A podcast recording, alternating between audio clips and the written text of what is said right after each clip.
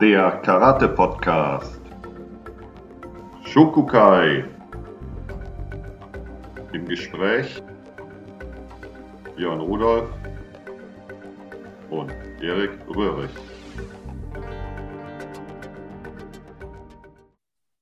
Hallo zusammen. Eine neue Folge von Shokukai, der Karate-Podcast, wird jetzt kommen. Hallo Björn. Hi Erik und hallo da draußen. Hi. Also, zweite Folge, Januar 22, Fortsetzung von Fußarbeit.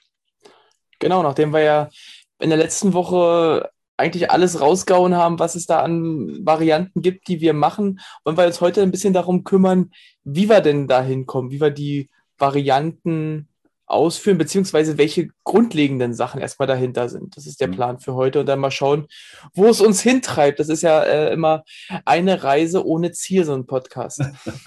ja, das ist ja das. Also ich liebe das ja. Das, äh, das ist ja auch das Schöne für uns und dann auch das Gewinnbringende. Ne? Dass wir das manchmal selber überrascht sind, was wir da für eine Sache wiederbelebt haben oder jetzt im im Abgleich ähm, aktiviert haben. Ja, wie du sagtest, es geht um den gemeinsamen Überbau, ne, die Gemeinsamkeiten. Ja, vielleicht fassen wir noch mal kurz einfach die Sachen zusammen, die wir ja letztes Mal hatten. Wir haben über Yoriashi oder Okuriashi gesprochen. Das mhm. heißt, dass also das vordere Bein, also dass das Bein in die Richtung, wo wir hinwollen, als erstes vom hinteren, vom anderen Bein gesendet wird. Dann hatten wir das Tsugiyashi, wo praktisch das der Bewegungsrichtung ferne Bein startet. Mhm. Dann hatten wir die Sache, die Erik immer Ayumi-Ashi nennt und ich immer Fumi-Ashi nenne, mhm. also einen ganzen Schritt. Dann hatten wir das Ayumi-Ashi, was, also was ich Ayumi-Ashi nenne, das ist also dieses schnelle Gehen mit, mit mhm. sehr kurzem Stand, also wie das normale Gehen. Wir haben über Hiraki-Ashi gesprochen, wo wir die Beine öffnen, um seitlich auszuweichen und unseren Gegenschlag zu machen. Wir hatten Mawashi-Ashi, um durch eine Drehung seitlich auszuweichen und dann unseren Gegenschlag zu machen. Und wir hatten den berühmten Tausendfüßlergang, wenn wir uns anschleichen genau. wollen. Habe ich was vergessen, Erik? Ja. Was habe ich die vergessen? Son die, Son die Sonderform von Tsugiyashi, wo, wo ich sage, das ist kein Tsugiyashi mehr, das Übersetzen des hinteren Beins. Ja, es ist ja, bei mir ist es ja, ich habe es nicht ja, vergessen, ja. weil bei mir ist es ja Tsugiyashi. Ja, ja, ja, okay. Okay, ja, ähm, aber Kayashi haben wir tatsächlich noch vergessen, wo wir die Beine Kayashi, wechseln. Genau. genau. Beine wechseln für aber uns, aber eben ohne unseren Schwerpunkt zu bewegen, also um das Zentrum die Beine zu wechseln. Genau, ja. Genau, und welche soll es uns heute darum gehen, welche Sachen sind denn grundlegend für alle diese Sachen, wie, wie du es nennst, den Überbau? Ne? Mhm, genau. Also was ist mir gerade nochmal eingefallen, wo man das am deutlichsten spürt und wo das am prägnantesten find, ist, ist finde ich bei Kayashi. Ne? Dieser Ali-Shuffle, dass man die Füßchen quasi unter sich hin und her pendeln lässt, ohne dabei großartig zu springen. Genau. Also fast die Höhe beibehält und unter sich die Füße zwei, drei, viermal wechselt, ohne dabei zu stoppen und ohne hochzuspringen. Das bedarf schon einiger Übung, das bedarf schon einigen Könnens. Ähm, ich weiß, dass du das ganz gerne machst und ganz gut auch machst. Und äh, da kommt direkt die erste Sache rein, ich glaube, die recht wichtig ist, das Gefühl, das war so ein bisschen von Sensei auch so formuliert, Move like a puppet, also wie eine Marionette sich bewegen, dass man mhm. da hängt und die Beinchen, die hängen eigentlich unter einen und pendeln so durch. Genau. Das finde ich ganz, ganz, ganz wichtig bei Kai Ashi ganz gut zu spüren. Und der erste wichtige Punkt, also nicht wie ein Kartoffelsack quasi in seinem Becken lasten und mit dem fetten Kartoffelsack und Becken die Beine in den Boden drücken, sondern eher schwebend. Ja, genau. Also ich glaube, alles, was wir jetzt in den nächsten Minuten so nennen werden, können wir nochmal unter dem Begriff Ukimi sowieso genau. subsumieren. Das heißt also, ähm, wie du sagst, das Gefühl haben, die Beine hängen am Körper oder anders, man saugt die Beine in den Körper hinein. Ja. Na, das genau. ist, glaube ich, alles Okimi und wir hatten ja ein kleines Vorgespräch, Erik und ich. Da kommen ganz, ganz viele Komponenten zusammen, dass wir das als dieses Okimi bezeichnen können. Ich glaube auch, dass das tatsächlich der, einer der wichtigsten Punkte ist für, für sämtliche Beinbewegungen. Und du hast es schon gesagt, ich mache das ganz gerne, wenn ich das ins Training aufnehme, dass ich tatsächlich Kayashi als Training direkt hm. für dieses Okimi benutze. Mhm. Ne? Ähm, mhm. Ist natürlich immer schwer, wenn man es noch nicht richtig kann, das dann zu machen. Aber ich glaube, das ist so eine, so eine Sache, die zwingt dich dazu, die richtigen Muskelgruppen zu aktivieren, damit du das versuchst hinzukriegen. Ja, ja, das finde ich auch. Also es ist, es ist, eine, es ist ein Ashisabaki, ja, das ist der Benefit, den wir da rausziehen können. Aber es ist auch natürlich wirklich nochmal eine prima Überprüfung oder eine Übung, um zu gucken, ob wir es auch wirklich hinbekommen. Genau. Weil bei allen anderen Sachen kann man sich selber so ein bisschen vielleicht auch relativieren, formulieren, was mal lieb. Bei der Sache kann man sich nicht relativieren. Wenn man sich im Spiegel sieht oder wenn man im Video sieht, man hüpft wie ein Weltmeister hoch und schafft es dann zweimal mit den Beinchen zu pendeln, weiß man, das war nichts. Oder, das kommt dann auch noch dazu, finde ich, ist, das haben wir gar nicht, äh, hatten wir mal wieder was nicht im Vorgespräch gemacht. Und zwar haben wir es auch schon mal angesprochen, dass dabei auch nicht dieses Ukiyashi passieren darf dass man halt auf einem Bein steht. Ja, man, genau. man, sieht das oftmals, wenn Leute dann sagen, okay, ich will dieses Kayashi probieren, dass dann das Gewicht auf eines der Beine verlagert wird, meist das hintere Bein. Ja, ja, genau. Und das hatten wir ja auch immer wieder, das ist so, so, eine ganz generelle Sache, obwohl wir eigentlich jetzt eher zum Ukimi sprechen wollen, hm. äh, dass unser, unser Schwerpunkt immer zwischen den Füßen sein muss, egal ja. wann. Ne? Und das ist auch hier. Ja, ja, ja, jetzt genau. genau. Aber lass uns ruhig wirklich noch zum Okimi zurückkommen, mhm. denn ich glaube, da können wir ganz, ganz viele Gefühle und, und Beispiele geben, was da sein sollte, um, mhm. um dieses Gefühl zu erreichen. Ne? Eine Übung haben wir ja jetzt schon, genau. aber du sagtest es schon, dieses Gefühl, man ist wie eine, wie eine Marionette, die hängt. Ne? Ja, oder was du angesprochen hast, das hat, ist ja auch äh, gesagt worden mit dem Strohhalm, als ob man quasi in sein Tanden, in sein Center äh, einen Strohhalm hat und man würde selber quasi einen Unterdruck aufbauen und damit so ein bisschen die, die Beine in sich hochziehen. Ja, das, das fand ich auch noch ein ganz gutes. Ich glaube, da ist es wichtig, dass man sich versucht, zuerst an den ein, zwei Bildern, die wir euch vielleicht geben oder jetzt hier ähm, präsentieren, mal zu orientieren, aber eventuell nachher sich andere Bilder, eigene Bilder zu schaffen, ist bei so einer Sache auch ganz, ganz, äh, wie so oft wieder ganz wichtig. Ja, Genau, und da kommen wir, glaube ich, noch zu mal solchen Sachen, dass ein ganz großer Teil an dieser Sache ja der Beckenboden sein muss. Absolut. Ja. Und ob ich den jetzt direkt ansprechen kann, um das zu machen, oder eben eines dieser Gefühle nutze, das mhm. ist ja dann am Ende egal. Wichtig ist, die Aktivierung muss eben da sein. Ne? Und da muss jeder ja. seinen eigenen Zugang eben auch finden. Wie kann ich den eben wieder dieses fiese Wort aktivieren, ohne den jetzt zu verspannen, weil dann können wir uns ja, ja auch nicht wirklich bewegen. Ne? Ja, ja, genau, das ist das. Hm. Ja, also das finde ich eine ganz, ähm, zumindest ist es eine der, der Schlüsselstellen für mich beim Karate und beim Kendo. Mhm. Auf jeden Fall, wenn das funktioniert, dann ist eine unheimliche Stabilität im Körper, habe ich den Gefühl gegeben. Und das ist das Schöne, da gibt es diesen schönen Spruch von Gilius, den ich bei jedem Training wahrscheinlich einmal benutze. Stability brings mobility. Ja, den liebe ich. Stabilität bringt Mobilität und nicht Verspanntheit. Ne? Und diese Stabilität, die können wir damit aufbauen. Und es gibt ja so auch diese Denkweise, dass im Budo 80 Prozent der Aktivitäten bis zum Hara passieren. Also alles, was bis zum Hara von den Füßen gebracht wird, ist das, was, was unser Budo ausmacht. Und der Rest ist ja Suspensions, Übertragungen, Verlängerungen, die Arme, die Gelenke und so weiter und so fort den Spruch von Gidrius, den hast du auch, äh, glaube ich, damals gebracht, als wir unsere Folgen gemacht haben zu den sprachlichen Bildern. Also wer ja. ah, da noch mal ein bisschen vertiefend zuhören will, muss einfach ein bisschen runterscrollen und wird dann mhm. äh, da auch fündig werden.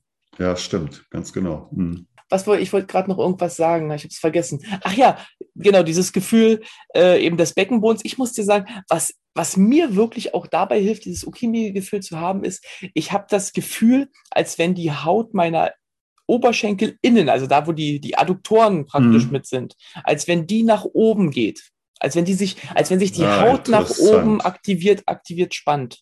Schön. So, so, so muss ich es beschreiben. Also das macht die Haut natürlich nicht, das ist klar, mhm. aber das Gefühl hilft mir. Mhm, das ist cool, das ist gut, hört sich gut an. Hört sich gut an. In welchem Zusammenhang habe ich denn jetzt, irgendwo habe ich in den letzten ein, zwei, drei Tagen genau so etwas, also jetzt nicht zu Ukimi und Karate, äh, weiß ich jetzt auch nicht, aber da ging es halt bis halt bis aus den tief, tiefsten inneren Körper bis auf die äußeren Hautschichten, dass da auch dieses Gefühl transportiert werden kann. Und jetzt beschreibst du das. Also das finde ich ja zum Beispiel auch schon klasse. Was Ukimi, jetzt nochmal zu Ukimi, ich finde, was das auch offensichtlich belegen kann, ist so ein Ding, dass wenn jemand vor einem steht, eine Person, und er hat kein Ukimi, Also von mir aus in einem Kamai-Stand, kein tiefer Stand, sondern ein Kamai-Stand, aus dem man sich bewegen will, logischerweise. Dass man sieht zum Beispiel, dass die Beine so tendenziell Obein-Charakter haben. Ja, und ich finde, das ist ein ganz klassisches Bild, was mir klar macht, der ist nicht angebunden. Oder die ist, die, diese Person ist nicht angebunden. Und ich hatte das jetzt noch bis vor, vor wenigen Tagen mit, ein, äh, mit einem Freund. Und das hat ihm, äh, glaube ich, sehr geholfen. Ich, ich, konnte ihm ja, ich konnte ihm das ja mit Worten tausendfach sagen. Er ist relativer Beginner, Anfänger, aber ein sehr, sehr verständnisvoller. Aber ich konnte es ihm mit tausend Worten erklären. Aber was es ihm dann gebracht hat, war dann tatsächlich einfach mal an die Knie zu fassen und die Knie ein bisschen von innen mit Kraft zu beaufschlagen, sodass er gegen diese Kraft arbeiten muss. Und auch das bringt schon das Gefühl, ja, ich brauche, ich, ich muss meine Beine hochziehen, ich muss meine Beine anbinden. Die Technik war danach einfach besser, der Stand war einfach besser. Kleinigkeiten, ja, Kleinigkeiten. Ja. Um eine andere Sache, die vielleicht, wenn man, wenn man mal von der anderen Seite einfach das Ganze versucht aufzudröseln, dass man eben bewusst versucht, sein Fußgewölbe mit aufzubauen, dass die Füße aktiviert sind. Ne? Super. Auch ja. das geht natürlich in Richtung des Beckenbodens auch. Das hängt alles zusammen. Super. Und ja, wie du sagtest, ne, wir brauchen unsere eigenen Bilder. Wir, wir können euch hm. Bilder geben, aber hm. das Resultat sollte immer das gleiche sein, Ukimi. Ne? Aber da muss genau. jeder seinen Zugang finden, weil wie gesagt, nicht jeder wird den, dieses Gefühl haben, dass die Haut sich in Richtung Becken spannt. Das ja. ist normal. Aber all diese Punkte sollen dann eben dazu führen, dass wir da, dass wir da hm. einfach alle zusammen weiterkommen. Das, äh, was du gerade ansprachst, nochmal, das finde ich auch ein ganz, ganz, auch für, die, für die Trainierenden selber ist es natürlich schwer zu sehen. Aber es ist für die Traininggebenden und für die, für die, für die Mittrainierenden ist es, finde ich, ganz gut erkennbar, ob die Füße wirklich gut vorbereitet sind. Also ob man Ukimi macht.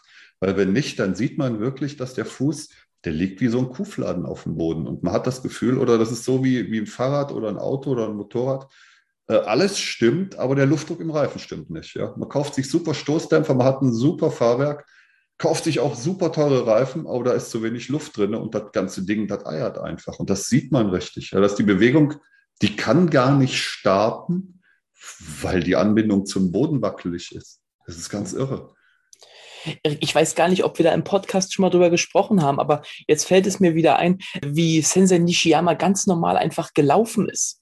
Also wenn man genau. den im, im, Seminar gesehen hat, immer wenn der lief, waren praktisch bis auf den, den großen Onkel, bis auf den, den Daumenzeh, waren alle Zehen etwas angehoben. Genau. Waren so leicht oben, auch wenn der Lederschuhe anhatte, sah man, der läuft genauso, um eben immer dieses äh, Ukimi zu halten. Mhm. Und wenn er keine Schuhe anhatte im Seminar, sah man, in dem Moment, wo er stand, krallten sich ja, die ja. Füße dann in den Boden, also nicht die Füße, die Zehen. Genau. Die anderen, die restlichen vier Zehen noch mit in den Boden. Mhm. Und er sagt ja auch immer, habt das Gefühl, eure Füße sind wie Spike-Shoes. Genau. Ne? Ja, ganz interessant. Ne? So eine Sachen fallen einem dann immer mal wieder genau. ein. Kriegt man die in einen Kontext, ne? dann verbindet man die, hm, ganz genau. Oder, oder genau, hat sie wieder in einem Kontext äh, vor sich, so vielleicht. Genau. Ja, ja, ja, finde ich auch ganz klasse, solche Sachen. Ja, da, sieht, da sieht man natürlich auch, wie Nishiyama wichtig war, eben dieses Ukimi, diese Verbindung zu haben. Weil hm. wenn man das macht, kann man gar keine großen Schritte machen. Die hm. sind relativ klein, die Schritte. Genau. Dann. Aber für ihn war wichtiger wahrscheinlich nicht schnell irgendwo zu sein, sondern mit Anbindung anzugucken. Ne? Immer. Und deshalb wird ja auch empfohlen, möglichst, möglichst lieber fünf kleine Schritte als einen großen zu machen. Ne? Unter anderem, um die Anbindung nicht zu verlieren und natürlich während der Zeit, wenn man die Anbindung verloren hat, ist man angreifbar. Ja. ja. Machst du fünf kleine, kannst du fünfmal äh, auf dem Weg dahin, wo du hin musst, dein, deine Richtung wechseln. Oder, oder ja, du hast, du kannst neu Tritt fassen. Das wird wahnsinnig schwer, wenn du sogar springst. Dann ist es komplett ausgeschlossen. Ne? Ja. Hm. Genau, also haben wir jetzt das Okimi, glaube ich, aus vielen Richtungen hm. ähm, beäugt. Ne? Ja. Aus vielen hm. Herangehensweisen. Wir hatten im Vorgespräch noch, da sagtest du, und das fand ich auch ganz wichtig, wenn, wenn dieses Gefühl von den Füßen wie Kuhfladen oder wie Pfannkuchen, hm. sagst du auch immer gerne, ja. ist, dann ist man ja praktisch, klebt man wie am Boden, man ist fest, ne? Und hm. das nennen wir Itzku. Genau. Ja, der andere ist fest. Und mit, im Zusammenhang mit diesem Ukiyashi, was ich vorhin sagte, dass das Gewicht auf einem Bein ist, das sind eigentlich zwei der Sachen, die wir beim Partner versuchen ähm, auszukitzeln, zu provozieren. Genau. genau. In dem genau. Moment, wo wir zum Beispiel eine Finte machen oder irgendwas, wir wollen genau, dass dem das passiert. Hm. Weil das dann, das ist, was uns eine riesen Kioch, eine riesen Lücke präsentiert. Ne? Hm. Und wenn wir wissen, wir wollen das beim anderen erreichen, dann muss uns klar sein, wir wollen das auf gar keinen Fall haben. Genau, wir wollen ja. das auf gar keinen Fall. Ganz genau, ganz genau. Ja, ja, ja. Ja, das, ähm, also über dieses Ukimi ist mir im Training, wird mir auch nochmal immer wieder klar, das ist auch so ein Punkt, ähm, wenn ich den bei mir selber verschluder und das kommt schon wirklich ähm, immer mal wieder vor, dass ich den, ich weiß nicht zu wie viel Prozent jetzt außer Acht lasse, aber wenn ich dann ganz bewusst mir ins Gedächtnis rufe und ganz bewusst auch wieder mache, dann merke ich, wie viel deutlich ich einfach ganz mit der Ganzkörperarbeit äh, entspannter arbeiten kann. Das geht, das geht einfach viel lockerer. Das ist ein ganz wichtiger Punkt.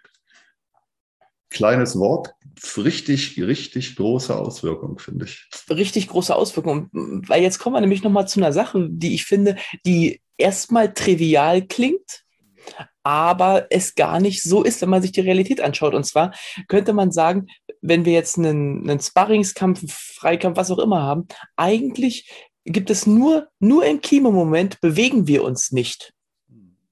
Ja, genau. darüber haben wir im Vorgespräch nämlich auch schon geredet, Erik und ich. Ganz oft hm. sieht man, dass das Leute einfach dastehen ja. und dann irgendwann starten wollen. Aber ja. das ist das große Problem. Wir müssen uns die ganze Zeit bewegen. Mhm. Äh, auch wenn man es nach außen hin vielleicht körperlich gar nicht so sieht. Die Bewegung muss nichtsdestoweniger da sein. Mhm. Ich kann mich erinnern, ich glaube, weiß gar nicht, ob ich das hier im Podcast schon mal erzählt habe. Als ich noch in Dresden war, hatten wir ähm, eine, eine Schulsporthalle und da war nach uns ein anderer Karateverein noch drin, die mhm. wir direkt nach uns Training hatten. Und da war jemand, der saß dann dabei und der kam rein und war grün und blau mhm. äh, im Gesicht. Oh. Und äh, wir fragten, wie was los ist. Und dann sagte der, dass er bei, bei einem irgendwann MMA Free Fight irgendwo mitgemacht hat. Also irgendwas mit Kontakt. Was jetzt ähm, kann man ja gerne machen. Ja, soll er machen. Aber seine Aussage fand ich so interessant. Er sagte, ja, das ist das Problem, wenn man ein Standkämpfer ist gegen jemanden, der sich bewegt. Hm. Und das fand ich eigentlich recht lustig, weil das wird immer so sein. Ein Standkämpfer ist immer schlecht. Genau. Ja, das, also, Häschen, das Häschen, was äh, auf der Wiese stehen bleibt, das kriegt der Jäger. Ey. Genau. Immer. Also wir müssen halt immer in Bewegung sein, auch wenn es am Platz ist, bewegen ja. wir uns. Ne? Ja. Und wenn wir uns halt immer bewegen, heißt das, wir müssen auch konstant eben Okimi haben. Deswegen Auf ist das Fall. eben so wichtig. Ja. ja, ja, ja. Also das kann natürlich, denn dieses Ukimi kann dann, wie wir bei Sensei gesehen haben, und wie gesagt, wir haben, ich habe es jetzt nochmal bei, bei meinem Kendo Sensei gesehen, jemand anders hat mich darauf hingewiesen, weil meine Auflösung auf dem Handy war immer zu klein dass der es auch per Excellence so lebt. Ja, abhängig von der Qualität des Partners hat der mehr oder weniger Ukimi präsent. Ja, wenn der einen sehr, sehr starken Partner, von mir aus auch einen sechsten Dan vor sich hat, dann ist sein Ukimi immer da, weil der weiß, jede, jede Zehntelsekunde, jede Hundertstel ist der Moment, wo es passieren kann. Wenn der gegen einen Shodan oder wenn der gegen einen Nidan antritt, in der Regel ist der deutlich, der ist, ähm, ja, wie soll ich sagen, das ist entspannter. Vielleicht kann man es sogar so formulieren, ohne jetzt, also er ist, er ist nicht so, er ist nicht so bei der Sache, weil er hat die Sache wohl dann anders noch im Griff als über Ukimi dass er Ukimi wirklich zuschalten kann in dem Hundertstel, wo es gebraucht wird. Und je, je stärker die Partner werden, desto mehr ist das da. Das finde ich auch ganz, ganz beeindruckend. Oder vielleicht die Intensität des Ukimi, meinst genau, du? Genau, die Intensität. Es ist immer da, ja. aber die Intensität dessen, ne? Der genau, die Intensität. Ganz ja. genau. Der macht es nicht an und aus. Die ist einfach, man sieht aber, dass sie schwächer ist und das ist wie so die Tiere, die, die Nackenhaare beim, beim Tier oder so. Wenn, wenn da Gefahr droht, dann gehen die immer mehr hoch. Und wenn da keine Gefahr droht, dann liegen die halt an. Dann ist die Intensität relativ schwach. Und man sieht das ganz deutlich. Irre. Also das finde ich auch klasse, sowas. Hm. Ja, es gibt aber natürlich über das Okimi hinaus noch ein paar andere Sachen, die eigentlich auch für alle gelten. Und zwar ähm, hat Sensei Nishiyama auch gerne die Bilder benutzt und Abiroke macht es ja nach wie vor dass wir zum einen das Gefühl haben, als wenn wir auf ganz dünnem Eis laufen. Mhm, das heißt genau. also im Umkehrschluss, wir trampeln dabei nicht. Yes, ja? Sir. Denn mhm. Trampeln ist natürlich auch wieder ein, ein, Zeichen dafür, dass da zu früh irgendwo Gewicht kommt. Mhm. Ne? Und damit ist man eben auch angreifbar. Und wir hatten es ja schon erwähnt, auf, auf einem Bein sollte nie unser ganzes Gewicht liegen, außer halt, wenn wir ja. treten. Ja, genau, ja, genau. Dieses Trampeln oder dieses Walking on Thin Ice, wie die immer gesagt haben, dass man sich auch, das ist natürlich auch eine, das ist eine ressourcenschonende Angelegenheit, ja. Das ist ja auch noch ein Element. Also wenn man länger kämpft, ähm, dann wird man das merken, dass je entspannter und je effizienter man sich bewegt und trampeln, jeder Tritt, also jedes Geräusch ist natürlich auch äh, eine Energie, die wir in die Welt bringen müssen. Und das geht nur über eine Kraft.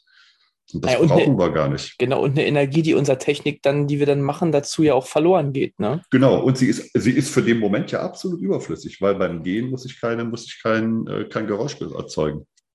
Also immer wenn ihr merkt, dass äh, eure Füße bei einer Fußbewegung irgendwo ein Geräusch machen mit der Technik, dann heißt es, dass dann nicht, dass da gar nicht alle Kraft in die Technik gegangen sein kann, weil hm. diese Kraft eben in diesem Ton verloren gegangen ist, muss Ganz man genau. einfach so sagen. Ne? Absolut. Und wir machen das natürlich angreifbar. Wie gesagt, jeder, der, der Fegetechniken weiß, wenn einer sein Gewicht auf, auf seinen Fuß sendet, in dem hm. Moment ist er sehr leicht zu fegen. Ne? Perfekt, ja, ja, ganz genau.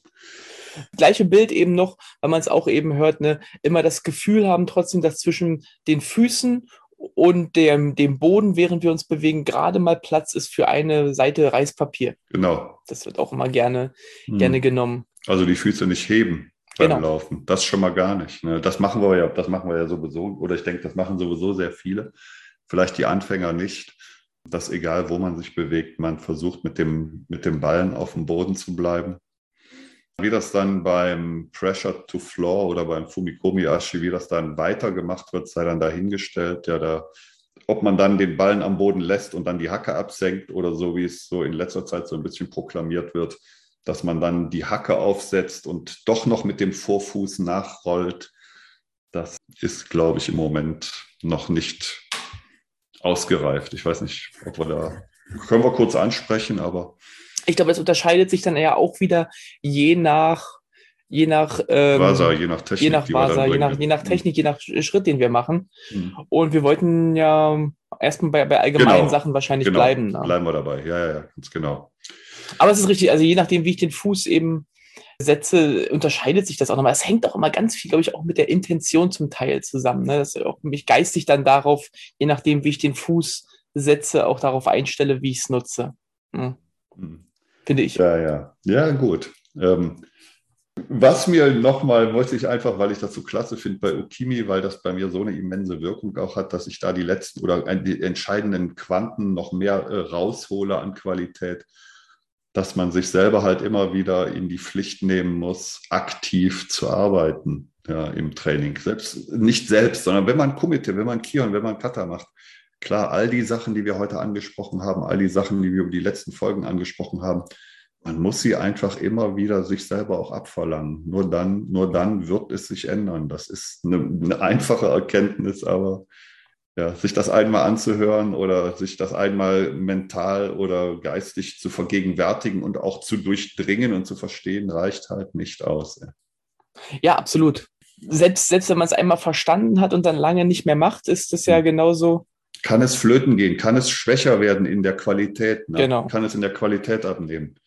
Und da, Weil, da äh, ich hatte das, glaube ich, schon mal in irgendeinem Zusammenhang gesagt, dass einer meiner Trainer immer sagte, eigentlich gibt es keinen, ich habe mal Karate gemacht. Hm. Das heißt im Prinzip, dass man es nicht mehr so gut macht. Ja, ne? hm. Also klar, es muss auch im Köcheln gehalten werden, immer das wieder. Muss, ne? ja, und, und, man muss natürlich auch sich so einen gewissen ich sag mal, so einen gewissen Rhythmus aneignen, Sachen immer mal wieder in den, in den Blickpunkt zu nehmen und zu gucken, mhm. ja, habe ich die noch ähm, genau. im, im, im, Nervensystem drin, weil mhm. sonst werden die mit Sicherheit äh, nicht mehr so gut sein. Ne? Mhm. Ja, das ist, das ist ja ganz, da hatten wir, glaube ich, gestern im Vorgespräch, klar hatten wir gestern nochmal drüber gesprochen, dass mir das jetzt so exorbitant aufgefallen ist bei unserem ersten Januar-Training dass bei gewissen Bewegungen in der Kata der Fuß nicht vorgedacht, dass man da sich äh, mit dem Körper reinreißt und der Fuß dann erst folgt. Ne? Und ich dachte mir, Alter, war das schon immer so? Ne? Oder ist das jetzt schlechter geworden? Oder habe ich das nie angesprochen? Ne? Und da ist mir das so richtig nochmal ins Auge gesprungen und dann weiß man, naja gut, da müssen wir nochmal hin. Ja, und dann finde ich, kommt als ganz, ganz großes Teil bei, bei dem Ashisabaki aber auch noch dazu, dass wir zwar den Schritt haben, der aber auch eben nicht losgelöst von dem sein kann, was ich damit erreichen will. Ne? Also, also, wir haben jetzt praktisch über übergreifende Prinzipien gesprochen, aber natürlich, mhm. wenn ich einen Yori-Ashi mache und ich möchte danach einen Gyakutsuki machen, ja. dann muss die Body Dynamic, meine, meine Rotation, die danach kommt, diesen äh, harmonisch mit diesem Schritt sein. Hm. Ja, und das unterscheidet sich natürlich dann auch wieder alles, ob ich, wie gesagt, ob ich jetzt den Gyakutsuki mit einer Rotation machen will oder einen Kisamitsuki, der mit Shifting gemacht wird in dem Moment. Hm. Hm. Ja, aber das bringt natürlich immer Nuancen noch mit, äh, die, die zu beachten sind. Und das gilt hm. natürlich für alle von diesen, von diesen Unsoku-Wasa. Absolut. Absolut. Ja, ja, ja. Also wir, das ist ja wirklich das. Wir reden im Moment über Unzoku, über Ashisabaki. Wir reden über eine Fußarbeit und wir reden nicht über das Vasa, was damit dazu gehört. Das, das kommt dann nochmal, wenn, wenn die Fußarbeit letztendlich fast zum Ziel geführt hat. Genau. Ja, und trotzdem müssen wir beides miteinander verquicken. Und das eine, wie du gerade so schön angesprochen hast, eine fette Rotation beim Gyakutsuki ne, oder ein Kisamizuki beim Shifting, komplett andere Body Dynamics, ne, aber ein und dasselbe Unsoku. Ne? Richtig. Hm. Gehört dann ja. auch nochmal eine richtig, ein richtig guter, äh, ja, richtig viel Zeit und äh, ähm, da kann man richtig viel investieren nochmal. Ja, muss man sogar. Muss man, ja. Nicht, ja, ja ich sehe es gerade positiv, so wie, wie, reichhaltig das ist. Ich freue mich ja immer wieder über unsere Reichhaltigkeit. Ja, ja, genau. Wir hatten auch da, wir müssen irgendwann mal unsere Vorgespräche aufnehmen. Wir zitieren uns ja immer selber. Ich glaube, dass das, wir hatten das gestern, dass es, glaube ich, einige Leute auch abschrecken kann, dass es so viel ist. Hm. Ne? Ah ja, stimmt. Aber andererseits, ähm, ich habe mir dann auch noch so Gedanken dazu gemacht, ne, dass das vielleicht einige sagen, das ist so komplex, so groß, ja. das äh, schreckt mich vielleicht eher ab. Aber dann, ich glaube, da muss man ehrlich, glaube ich, sagen, dann sind die Leute vielleicht auch im Karate nicht richtig, weil das ist ja auch eine unserer, unserer ersten Themen gewesen. Wir sind ja eine Kunst. Ne? Mhm. Und wenn ich sage, ich möchte die Kunst Musik machen, mhm. Dann gehört da auch ein riesen Repertoire an Handwerkszeug dazu. Mhm. Ne? Ich kann ja nicht Musiker werden, ohne, eine, ohne meine Stimme zu schulen oder ein Instrument zu lernen. Absolut. Ich kann nicht ein, wirklich guter Zeichner werden, wenn ich nicht die Grundsachen des, des, des Malens und Zeichnens erlernt habe. Das ist, mhm. das ist immer eine Mischung aus Handwerk und dem, was ich daraus mache. Ja. Und äh, das Handwerk muss eben erlernt werden. Und ich glaube, ich, wie gesagt, ich bin nirgend, ich glaube, ich bin in keiner Kunst so tief drin ja. wie im Karate. Aber ich bin mir sicher, dass es da auch äh, raumfüllende Horizonte gibt, die man erlernt, die man zu erlernen Absolut. hat. Du, das, das äh, fällt mir gerade ein, das hat mir, ein, hat mir ein Freund gesagt aus dem Englischen, das fand ich so schön. Im Deutschen haben wir das vielleicht gar nicht so. Äh, das gebraucht er in seinem Job halt. Ja, es ist schön, wenn man dies und jenes macht, bla bla bla. Das ist natürlich eine Kunst, aber es gehört auch Arbeit dazu. It's Artwork. Natürlich. It's Artwork, ja. Und das ist nicht voneinander zu trennen. Es ist Kunst und es ist Arbeit. Es ist Kunst und es ist Arbeit. Und wir können uns nicht hinstellen und können sagen, so jetzt machen wir mal Kunst und es reicht, wenn wir einfach hier stehen und das äh, zehnmal wiederholen. Nee, es gehört auch Arbeit dazu, besser zu werden, zu verstehen, zu machen, zu tun, bla bla bla. Ey. Ja. Genau. Ein Spruch, den finde ich noch so toll von dem Herrn Stern, das war ein Geiger. Äh, der geht so ein bisschen in die Richtung, und den find ich, das, das finde ich auch dieses Übergreifende. Der hat gesagt, the biggest crime a musician can do is playing notes instead of making music. Ja, und wenn wir das aufs Karate beziehen, dann wäre das so im Prinzip der, das größte, den größten Schaden oder das, die größte Drama, was ein Karateka machen kann, ist Vasa zu, servieren oder Ashisabaki zu servieren und kein Karate zu machen. Hm. Also das ist noch was ganz, es ist eine Kunst, genau. Genau. Aber wie gesagt, wir hatten es jetzt, es gehört ein Handwerkszeug dazu und wir ja. haben versucht in den letzten beiden Folgen jetzt das Handwerkszeug Unsoku Ashisabaki ein bisschen mhm. mit reinzubringen. Ich glaube, ein ganz essentielles, ganz essentieller Teil, ganz mhm. essentieller Punkt, den man ja machen muss, weil was bringen mir alle meine Techniken, wenn ich sie in die Luft schlagen muss, weil mein Partner woanders ist? Und Ukimi eben als, als Hilfestellung dafür und ähm, so wird das Puzzle immer, immer mehr komplettiert. Ne? Mhm. Ja, ja, ganz genau. Ganz genau. Hm. Ja, wenn ich überlege, dass ähm, Unsoku oder diese, diese Ashitabaki, ich, ich habe ich hab ja jetzt auch ein paar Jahrzehnte drauf, unter verschiedenen Herren, Damen das erfahren dürfen. Und man kann es natürlich auch immer wieder als Unsoku oder als Ashisabaki lernen, aber wenn ich finde, wenn so diese, ja, wie soll ich das formulieren? Ich weiß gar nicht richtig, wie ich das sagen soll. Wenn so diese Tiefe fehlt, oder das Verständnis dafür fehlt, dann, dann ist es halt immer wieder einfach nur etwas, was sich aber nicht ins Ganze ähm, integriert und dann etwas größer werden lässt. Dann ist es halt, man macht eine Fußarbeit, ja, aber die Komplexität in dem System wird dadurch nicht reichhaltiger. So, es ist einfach, ich kann das ganz schwer beschreiben. Also mir ist das wirklich durch Nishiyama erst viel, viel klarer, präsenter geworden, dass das einfach unabdingbares Teil des Ganzen ist. Mhm. Du, ich glaube, auch ein Boxer wird dir sagen, dass die Fußarbeit ein unabdingbarer Teil des Ganzen ist. Ne? Obwohl es ist ja genau das Gleiche. Ja, aber in dieser Qualität. Ja, so, ja gut. Ja, ich meine, das hört man bei Boxkampfkämpfen. Ich habe mir die ganz gerne angesehen. Da hörst du das in jedem Kampf aus der Ringecke. Ne? Bewegt die Füße, bewegt die Füße, schlag aus den Füßen, schlag. Und das machen vielleicht 15 Prozent. Von mir ist auch 20. Ne? Und die anderen machen genau das, was du vorhin so ein bisschen angesprochen hast, was wir vielleicht noch mal nächstes machen. Die, die ziehen das hintere Füßchen mit dem Schlag nach. Die werfen den Körper rein und das hintere, der hintere Fuß wird nachgezogen und der wird nicht als Supporting Leg mitgenommen oder als, als äh, Energielieferant verwendet. Okay, sind wir bei dem generellen Teil, den wir brauchen bei ähm, Ashisabaki und Soku, vielleicht mhm. heute mal angelangt. Das sind die Grundprinzipien, wie wir uns in all diese einzelnen Richtungen entwickeln können. Mhm. Und die einzelnen Spezialitäten, weil jede davon hat natürlich noch andere Heran äh, Anforderungen, ne, wie ich mhm. sie nutze, sonst wären sie ja alle gleich. Die müssten wir dann wahrscheinlich mal in, in gesonderten Folgen mal beleuchten. Ja, genau. Vielleicht noch der Punkt, trivial auch, äh, es hörte sich für mich jetzt so ein bisschen an, oder vielleicht kommt es so ein bisschen rüber, dass man das vorrangig aufs Partnertraining münzt, ja, weil, weil es dann natürlich so äh, direkt Sinn verschafft. Aber das hat natürlich absolut auch in jeder Kata und in jedem äh, Kihon seinen Platz. Also das ist unabdingbar, da auch zu 100 Prozent abzufordern oder einzubringen oder ne, nicht, dass das eventuell ähm, untergeht. Ja, klar. Klar, für mich auch. Für mich auch. Okay, Erik. Dann sind Gut. wir bei unserer heutigen Folge am Ende angekommen, würde ich sagen. Ja. Und dann bleibt es dir zu sagen. Step by step. And all in one.